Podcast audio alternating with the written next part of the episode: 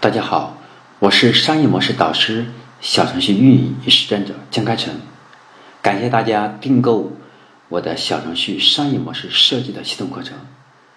电商红利消失，小程序成为卖家的一颗救星；传统经济低迷，小程序成为商家的一颗救命稻草。由此，我以十多年互联网运营实战经历与一年多来的小程序研究与实战经验。设计了这套小程序商业模式设计的系统课程，来帮助大家快速掌握小程序商业模式的商机、定位、思路、流程、关键点等细节，让小程序助力我们企业进行商业模式与智能商业的升级，助力创业者利用小程序抓住流量红利。我将以实践案例教大家把方法论和案例相结合的方式，来快速掌握。我们小程序商业模式设计的这种流程，包括关键点，让大家快速且高效的落地，最终能够设计出企业个性化的小程序商业模式。那我们小程序商业模式精品课一共分为六讲，第一讲是小程序与企业战略关键的原则，第二点是小程序抢占用户品类心智，第三讲小程序差异化竞争力五要素。第四讲小程序商业模式九大要素，第五讲小程序商业模式六部曲，第六讲小程序商业模式三大误区。首先跟大家分享我们的第一讲小程序与企业战略关联的维度思考。先跟大家分享第一点，企业战略中的小程序的定位。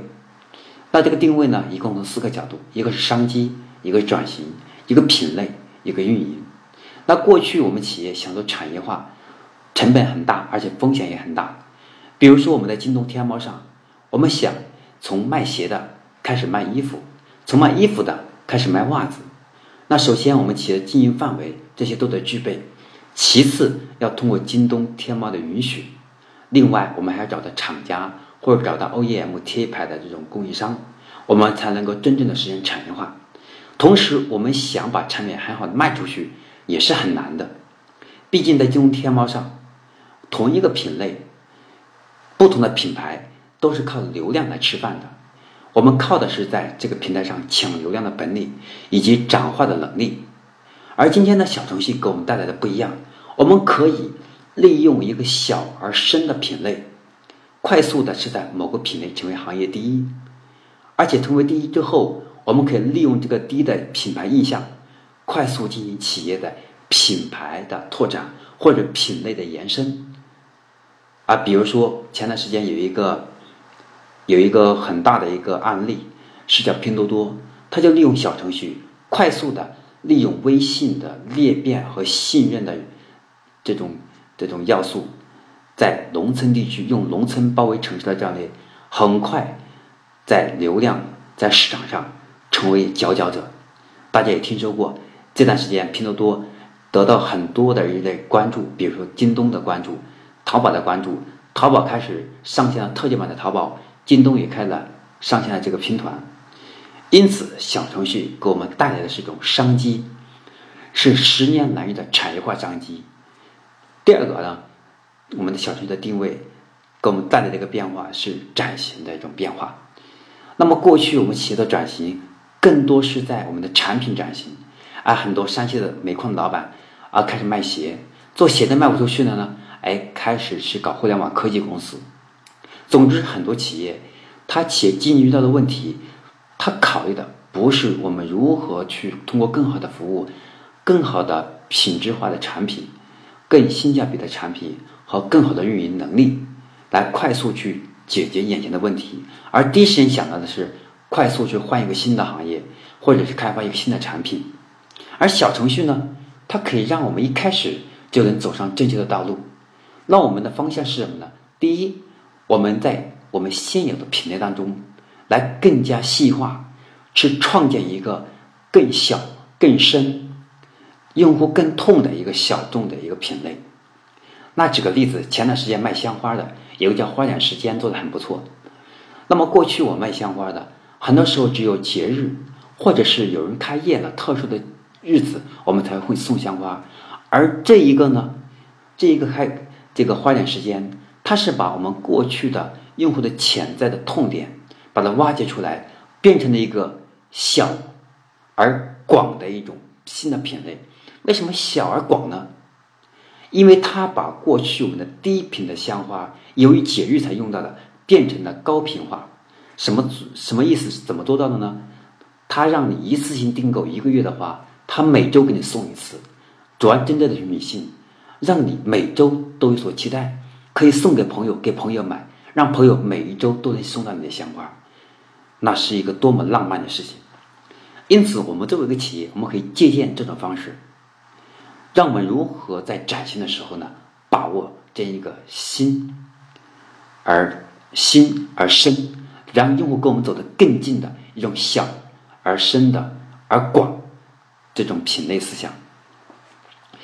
那么在第三点当中，我们的品类，我们要开创一个小而深的新品类的话，我们首先要去把我们过去的数据拿出来，来给用户进行画模，给用户进行画像，然后呢，把用户画像之后，来思考我们用户的准确的一种需求的变化。以及我们产品的性价比的调整，再找到用户的痛点，根据用户的痛点设计出我们产品的卖点，再找到用户的痛点和产品卖点之间的桥梁，也叫关键点，我们就能够开创一个让用户心智被我们笼罩的这样的一个新的品类。这样的话，我们就可以快速在某个领域当中得到很好的口碑。好，这是品类化思维。第三个品类讲完了，第四个运营。那么过去呢，我们的运营呢，更多靠的是新媒体营销推广，然后做一些打广告。那比如说我们是传统的做教育的，我们开始在百度四大搜索五大门户做广告，或者是在线下呢，在地铁、在公交车站设计广告牌啊，或者是在搜狐上啊这些平台上去打一些这个买一些广告位。等等，就这样渠道，因为它还有一种就是呢，我们在百度上去推广的表单页。那今天小程序不一样的，我们可以把我们的品类进行下沉，来打造用户个性而高效的互动频率这样的一种这种运营的思路。不像过去我们的电商上完全是流量思维，只要不停的抢流量，我们就能够更好的把产品卖出去。而在小程序不一样。小程序靠的虽然也是流量，但最重要的是用户和我们之间的距离和信任的问题。那用户如何对我们更加信任呢？我们就一定要成为某个小小众的这种新的品类的行业第一名，用户才能跟我们对我们更加认可。比如最帅的人，比如唱的最靓丽的一个人，唱歌唱的最好的一个人，所以第一最容易让人记住。因此，我们的运营玩法当中。我们要把我们第一这个品类用运营的玩法快速传播出去，那这是小程序给我们带来的四大革命：一个是十年难遇的产业化商机的革命；第二个企业下一步的发展方向的转型的革命；第三个是开创小而深、最终带来广的这种新的品类；第四个是强互动、高强互动的这种高频互动的玩法。那么再把我们企业的战略融合起来进行关联，那么这四个维度就显得很重要。我们首先把握商机，其次要把我们转型的一个关键点，然后我们要开创一个全新的行业第一的新的品类，其次要用运营的玩法把我们第一的这个品类和这个定位以及我们的数据所代表的代表的这种新的一种形象，快速运运营的方式把它推出去。强化我们第一，好，这是我们的小程序与企业关联的这个思这个这个维度的思考的第一点，定位问题。第二点，我们再来看小程序商业模式对企业战略的补充。那我认为有三个补充优势。第一个是抢占入口，找到用户心智中第一的入口，这是很重要的。过去我们想在京东、天猫上几乎不太可能，因为是流量思维，不存在我们的抢占入口的问题。而小程序不一样，流量是分散的，而未来客户是私有化的，用户认可了你的品牌的鞋，那么以后就会通过你无需下载、无需关、无需关注、无需注册这样的一个零门槛的小程序，来进入到你家去购买你的产品。因此，如果用户不信任我的话，那么他以后不会再进入到我的店铺当中，会直接取消。那么这样的话，我们就会失去了这样的一个用户私有化的入口的机会。因此，小程序商业模式对我们企业战略的补充，第一个最大的亮点之一是快速的帮我们去抢占行业细分领域的入口。就未来一定是大品类细化到小品类，通过小品类得到用户的认可，用户在不同的品类。当中去关注同品类当中的第一名，然后在他心智当中的第一名会成为他购物的第一入口。这是我们小程序商业模式对战略补充的第一个要点。第一个要点叫抢占入口，第二个优势叫简化思维。那么小程序在首页当中，用户在首页停留时间两秒钟决定他要不要往下看下去，因此我们叫两秒定乾坤。我们如何利用小程序的首页？焦点的位置，在两秒钟之内快速命中用户的痛点，而且是第一痛点，那我们必须要把首页极其简化，把我们的首页的产品极其简化，能够找到用户一眼就能感兴趣的产品。那么过去我们想利用在京东、天猫上是打的爆品，需要养起来，对吧？我们需要用大量的这种流量。把所有的流量贡献在一个产品上，也就是把所有的营销侧重点还有流量流量集中化在一个产品上，而且把营销的玩法都集中在一款产品上，才有可能利用爆品的思维去养出一个链接，养个爆款出来。而且小程序上，它它这个不存在说我们过去那样的养爆款、养量之说，而是叫养品牌、养入口。因此，我们的思维一定要讲话。用户的浏览轨迹要讲话，要用最短的时间命中用户的需求。好，这是我们小程序商业模式对我们企业战略的补充的。第二点叫讲话思维，第三点走向智能。未来小程序会帮我们把硬件和软件，以及我们企业的用户数据系统全部融合起来，给用户去打造一种更智能化的服务，同时让企业的成本会运营成本会更小。来加速企业跟上未来人工智能的浪潮。OK，把我把第二点给大家再总结一下：小程序商业模式对企业战略的补充的三个优势。第一个，能够帮助微信零门槛使用的这种体验，帮助我们快速利用微信去传播品牌，去创建我们用户心智的第一代入口。第二个。我们可以利用微信小程序，用户两秒钟确定是否能够在他心里面变成永久的记忆。那么这两秒钟就告诉我们，必须用简化的思维，让用户对我们的页面从停留再到他愿意进行下一次的浏览，同时还愿意看我们之前的某个产品。我们必须用简化思维。两秒钟直接命中用户第一的痛点。我们的首页的第一屏，重点要放产品，不要放公司介绍。用户关心的是你的产品能不能满足他的他的要求，或者是你的产品能不能解决他的问题，能不能让他感兴趣。那我们必须用两秒钟来切中用户的第一痛点，不要给很多产品像京东、天猫一样，SKU 越多，它的这个流量的这个自然流量可能会就越大。那这种思想。是必须在小程序这个思想上要要把它摒弃掉的，不合理的。那么第三点，走向人工智能。那么小程序从支付、在线成交，再到服务，然后再到用户这个管理，再到流量获取等等，所有的地方都变得非常智能化。因此，对于我们未来企业的商业模式和我们企业战略，小程序会起到很重要的作用。我们再来看第三个要点：小程序与企业战略关联的流程。那前面也强调了我们企业小程序与企业战略关联的思考的几个维度。第二，也跟大家分享了一下我们小程序商业模式对企业战略的补充的三个优势。接下来重点要跟大家分享我们小程序与企业战略关联的流程，简称为五个步骤。第一个步骤：思考。我们要利用小程序思考企业的产业化的方向。那么在产业化这个方向当中，我们要找到某一个产品，或者找到某一个细分的品类，成为我们聚焦的焦点，然后在焦点当中将我们获取的流量变成我们的未来客户的私有化的一个流量池。第二点，定位。啊，第二个步骤是定位问题，我们要利用小程序思考我们企业战略的定位，我们准备成为哪一个新品类的第一名？我们要不要换新行业，或者是我们在现在的品类当中是再往下细化、深化出一个更小、更深的品类出来，或者是我们完全把这个行业放弃，是做一个新的产品？我们要思考这个定位到底是我们是。在哪个品类上想成为第一？第三第三个步骤，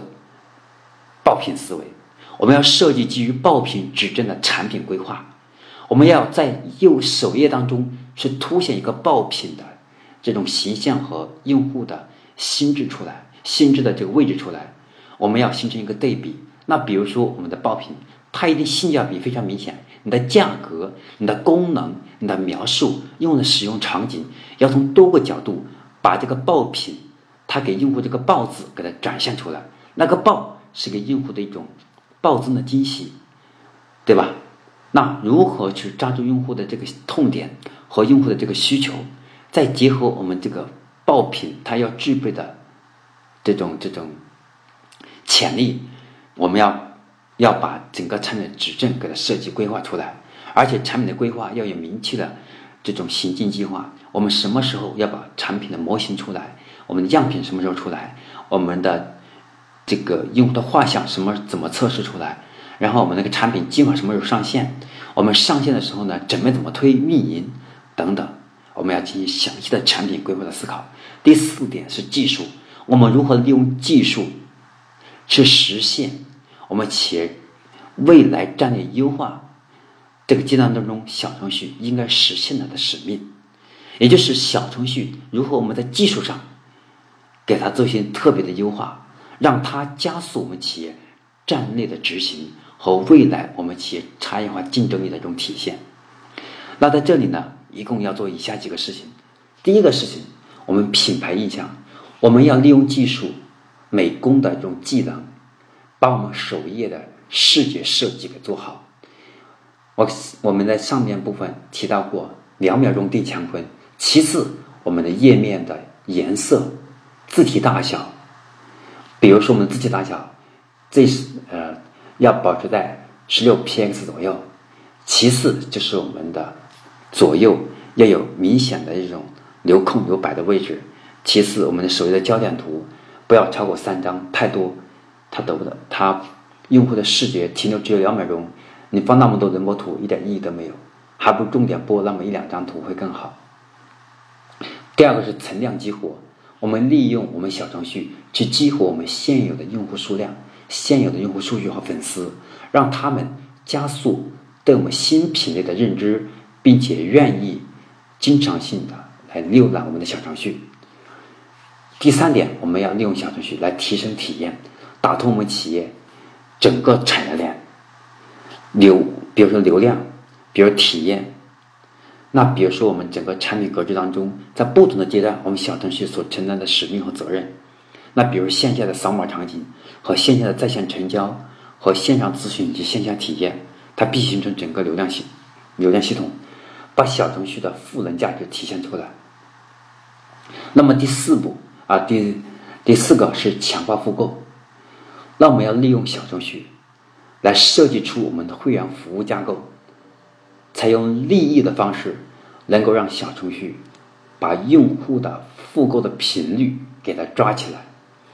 那这个复购也是非常重要的。过去我们很多是重视的用户的这个这个新用户的数量，但最后发现，如果新的用户留存不下来，我们不停的花钱去做流量推广的话，其实我发现越做越越做越累，成本越来越高，但转化率越来越低的时候，我们最后发现是得不偿失的。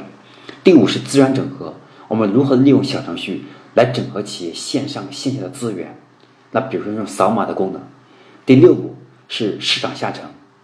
那我认为现在小程序重点的一个商一个一个商机或者一个大的风口，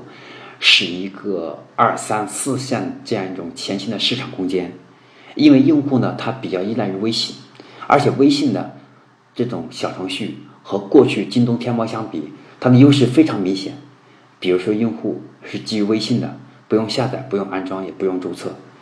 其次，大家的微信朋友圈可以利用微信的社交广告做推广。那对我们企业来讲，小程序的价值也也会表现的淋漓尽致。这样的话，能够把小程序在我们企业战略当中的赋能价值更加体现出来。OK，我们再来看我们小程序与企业战略关联流程的第五步，是叫模式。那么，如何把我们企业战略中小程序的价值在不同场景下展现出来？我们一共有以下的六个要点。第一个要点是线上曝光，那么重点利用小程序来获取我们线上流量，这种品牌和曝光的这种集中爆发力。记住，我们线上的这个爆发力，这个曝光，尽量是不要我们把它变得战线拖得太长。我们的变成在某一个月或者一周之内，快速的去策划几场有暴力的活动，用这种方式呢，快速的让流量爆破。因为线上只有用这种爆破的方式，才更容易的快速引起，引起大家的注意，而且大家愿意呢，当一旦看大家看到参与的人比较多，或者是在某段时间之内，它的扩散速度很快的话。大家会认为它是个很大的品牌，那么接下来它的复购性，还有用户的裂变，它的潜力就会逐渐塑造。第二个是线下展示，我们如何把线下所有的门店，包括员工资源、门店资源和其他业资源都整合起来，把流量引到线上来，再加上线下品牌的曝光，两点进行融合起来，将是一个不可想象的一种爆发力。第三个是聚焦爆品。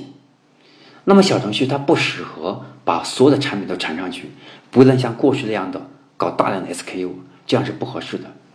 因此，我们要集中所有的精力和财力以及物力，以及广告资源，来重点去爆破一两个产品，让这两个产品成为某个品类的代表，也能成为我们的行业第一的入口的一种一种代表作。因此，我们要全力的来把这个爆品。通过流量的方式快速把它转化掉，利用转化的流量，把客户进行私有化，然后把客户私有化进行社群服务，让这些用户变成种子用户，进行下步的裂变。第四步，会员服务。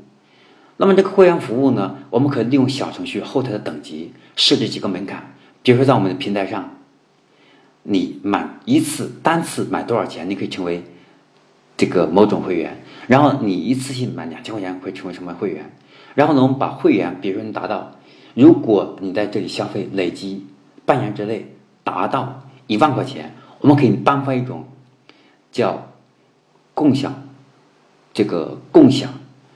或者叫分享师这样的一种职称，给他颁发一种电子证，让他在我们的社交平台上进行互动，这样可以把小程序和社交互动起来。因为小程序，它也是重在互动。如果用户不长期参与，不再不是浏览，它会把我们忘记。一旦忘记的话，我们这个入口就会逐渐在用户心智当中会消失的。因此，这个会员等级层级化服务，要逐渐的把用户的通过他每走一步，每多购买一笔产品，离他期望的这种这种这这种呃这种权利或者这种利益可以更近一点。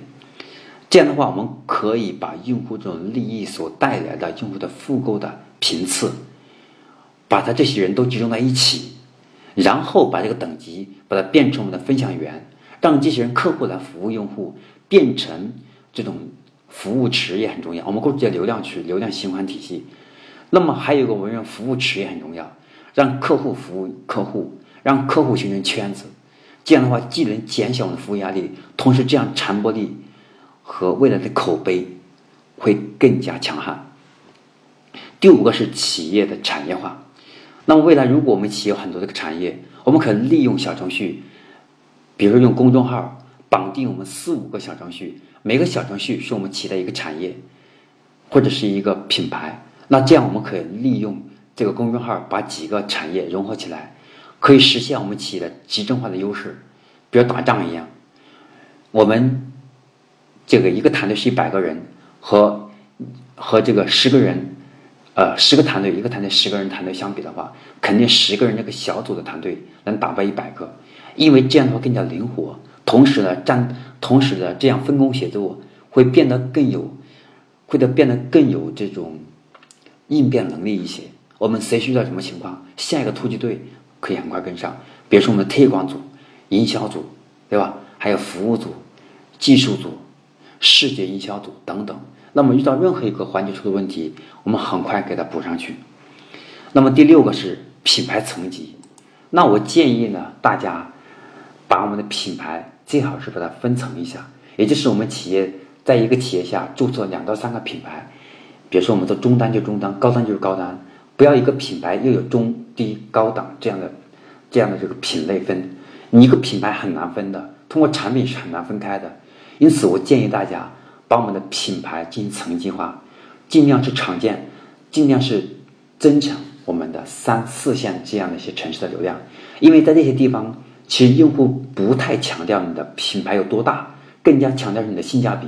和你能不能让他满意。能不能让他感觉到你的差异化的服务，或者能不能让他感觉到你跟别人不一样？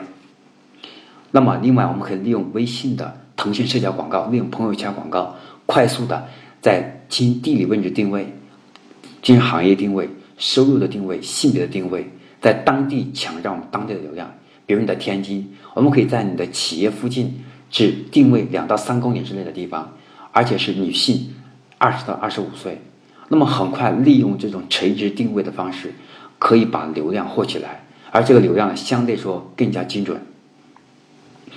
那么这是我今天要跟大家分享的我们小程序商业模式系列课程的第一讲：小程序与企业战略关联的思考维度。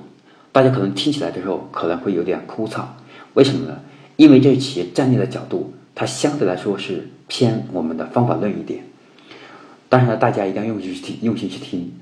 因为我们每个企业的发展都是要根据企业战略来进行设计的，而小程序是我们企业战略当中某个薄弱环节的一个补充。因此，我跟很多身边的企业家讲，不要把小程序当成这种技术，也不要当成流量的工具，更不要把它当成推广工具，而要把它当成我们企业商业模式转型升级的一种重要的啊一种加速器。我们企业的商业模式，或者我们企业的这个战略，在某个部分、某个场景下，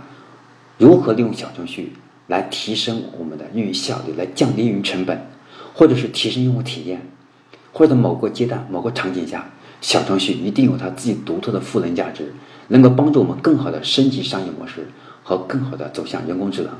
包括下一步，我们会跟大家讲到关于我们。小程序如何加速通过命名的方式，通过我们的服务的方式，通过品牌视觉的方式，在用户心智当中成为某个新品类第一名的方法？我是商业模式导师，小程序研究与实战者江开成。我们的第一讲就到这里，我们下一期小程序商业模式精品课再见。